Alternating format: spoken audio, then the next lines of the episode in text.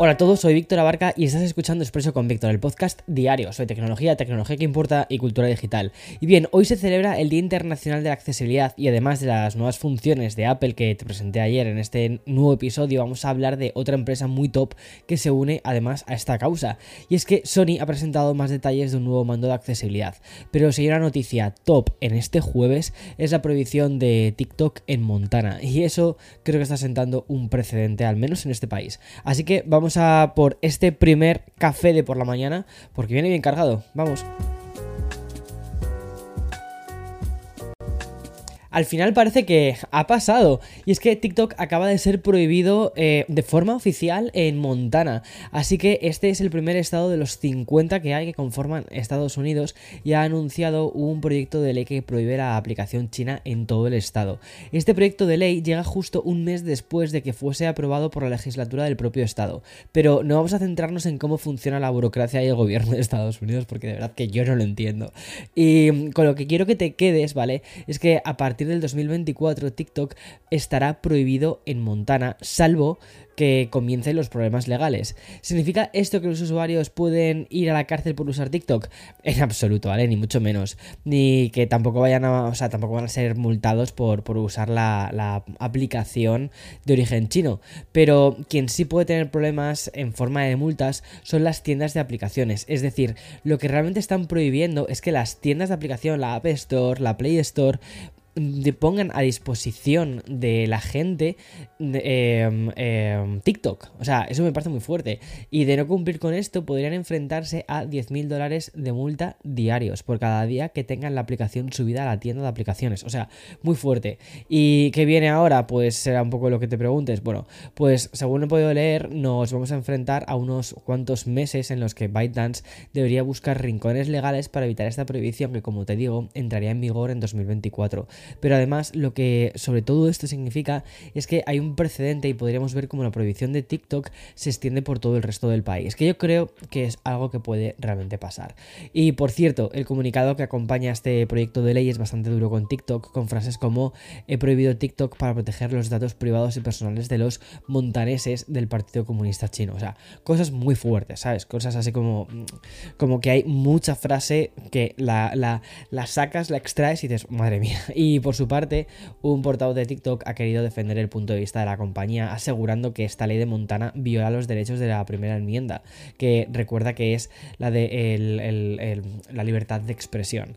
Bueno, y la prohibición de un estado que se veía venir desde hacía mucho tiempo, pues TikTok lleva en el ojo del huracán mucho tiempo por las, por las acusaciones por parte del gobierno estadounidense de que la empresa china que está detrás de esta aplicación, ByteDance, utiliza los datos personales de los usuarios de Estados Unidos y los comparte con el gobierno de China. Y como te suelo decir, esta es otra de esas noticias de algo recorrido que seguramente vamos a mm, convertir en serie y si no ya verás tiempo al tiempo. Bueno, no dejamos de todo, del todo, ¿vale? Estados Unidos, porque hoy también hemos conocido un curioso estudio realizado por Pew Research sobre los usuarios de Twitter en este país. Y es que los resultados no son especialmente buenos para la plataforma liderada, de momento, por Elon Musk. Porque lo curioso es que el motivo es el propio Elon Musk, así que te voy a explicar. Según el estudio, la mayoría de estadounidenses que utilizan Twitter, ¿vale? Se tomaron un descanso en este último año, incluyendo aquellos que eran muy activos en la plataforma de hecho, yo, yo me tomé un descansito también.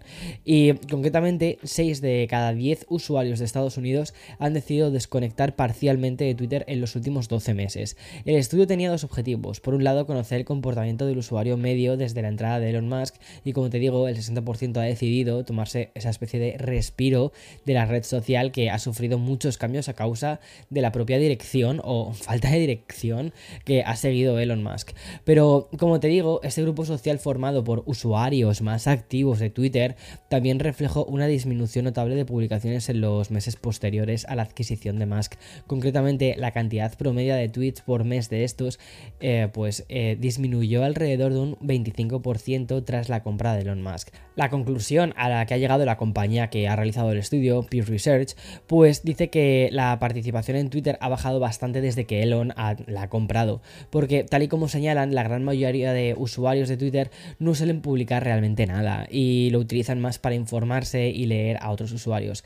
De hecho, según los datos de esta empresa, dice que el 20% de los usuarios de Twitter envían el 98% de las publicaciones de la plataforma. Pero aún hay más, porque dice que el estudio también refleja que uno de cada cuatro usuarios, es decir, el 25%, son altamente activos y han señalado que probablemente no estarán en Twitter dentro de un año. Y como te conté el pasado viernes, Elon Musk va a dejar su puesto de CEO en las próximas semanas, creo que le quedan seis semanas o algo así, y a partir de ahí veremos si cambia un poco el rumbo de la compañía o qué pasa, porque es una compañía que ha sido parte de nuestra historia digital y yo creo que es importante que cambie un poco el, rumbo, ¿no? Porque yo creo que ninguno de nosotros queremos dejar esta, esta, red. Y hablamos ahora un poco de hardware porque quiero contarte una colaboración que han anunciado iFix con Logitech. Y el motivo no es otro que para básicamente permitir a los usuarios de Logitech que puedan reparar sus propios dispositivos. Un poco en la línea de lo que ya han tomado compañías top como Apple con su programa de reparaciones para iPhone, Mac y el Apple Studio. Y obviamente, pues iFix va a ser la encargada de proporcionar y enviar las piezas de repuesto y el soporte necesario a los usuarios que tengan productos Logitech fuera de garantía. Eso sí, solo en productos seleccionados, ¿vale? Eso es muy importante. Y mm, además se van a encargar de desarrollar una serie de guías de reparación para estos productos que la propia Logitech seleccione para la autorreparación. Esta colaboración va a comenzar este verano en Estados Unidos y proporcionará piezas de repuesto en baterías de modelos de Logitech como por ejemplo los ratones, los MX Master y también los MX Anywhere. Según han explicado desde iFix, los usuarios van a poder pedir piezas eh, a la carta y también en kits, incluyendo los juegos de puntas de los destornilladores de precisión. Bueno, pues ese tipo de noticias la verdad es que siempre están bienvenidas, ¿no? Que podamos reparar nuestras cosas. Y aunque no es viernes, ¿vale? Vamos a acabar con una de videojuegos y otra sobre plataformas de streaming, pero vamos a ir por orden, sobre todo para ir ya calentando un poco de cara a mañana, que es mañana ya es viernes, por fin. Y en primer lugar quiero contarte que Sony ya ha bautizado a su joystick de accesibilidad de su famoso Project Leonardo. Y este famoso eh, mando personalizable que vimos en las redes sociales hace un tiempo para PlayStation 5 se va a llamar finalmente Access Controller. Bueno, o sea, el nombre por fin, un nombre sencillo en Sony, gracias Sony. Y para, o sea, más, allá del, nombre, ¿vale? Es importante aclarar que este mando está orientado a aquellos usuarios con discapacidad y que puedan disfrutar de, la consola de Sony de última generación. Y lo van a hacer gracias a un diseño que incluye botones intercambiables y una forma de círculos más grandes y de, de mejor dominio. Es decir, una adaptabilidad total a muchísimas personas con discapacidad. Algo que siempre me gusta celebrar y que en el episodio de ayer ya lo hicimos con Apple, pues hoy nos toca con Sony. Pero volviendo a Sony y a su mando de acceso, hay que aclarar que la compañía añade también una interfaz de usuario que según el comunicado oficial dice que va a ofrecer un control sobre la asignación de los botones y también de los perfiles de juego, además de una opción de controlador virtual especial. Y según, según ha explicado el, el presidente senior de experiencia de PlayStation 5, la consola va a permitir a los usuarios seleccionar su orientación preferida para este mando de acceso. De este, de este modo, ¿vale? Pues los usuarios van a poder, como te digo, ¿no? seleccionar la orientación preferida para, para, el mando, asignar diferentes entradas a los distintos botones, activar y desactivar botones e incluso también asignar dos entradas diferentes al mismo botón. Es decir, vas a poder hacer dos, dos cosas iguales en el mismo botón. Y también vas a poder crear y almacenar los perfiles de, de, de control favoritos para diferentes juegos o géneros, como por ejemplo y quieres juegos de combate, que te gustan juegos de combate, bueno, pues vas a poder tener ahí tu mando específico para, los eh, juegos de combate. Toda esta libertad al final de personalización, pues ayuda mucho a los usuarios a disponer de, bueno, pues de que puedan disfrutar por fin de sus juegos favoritos del modo en el que ellos quieren. Bueno, y la semana que viene, concretamente el 23 de mayo, HBO Max y Discovery Plus se van a convertir en una sola plataforma, al menos en Estados Unidos. Y es que ese es el día fijado para lanzar Max. La fusión definitiva de Warner tras varios intentos que convirtieron a HBO en HBO Max y ahora solo en Max. Y lo va a hacer con un plan de suscripción con, publicidad al que han llamado AdLight y que va a costar 10 dólares al mes. Este plan AdLight ha sido definido por la compañía como el que menos anuncios por hora va a incluir y concretamente entre 4 minutos por cada hora.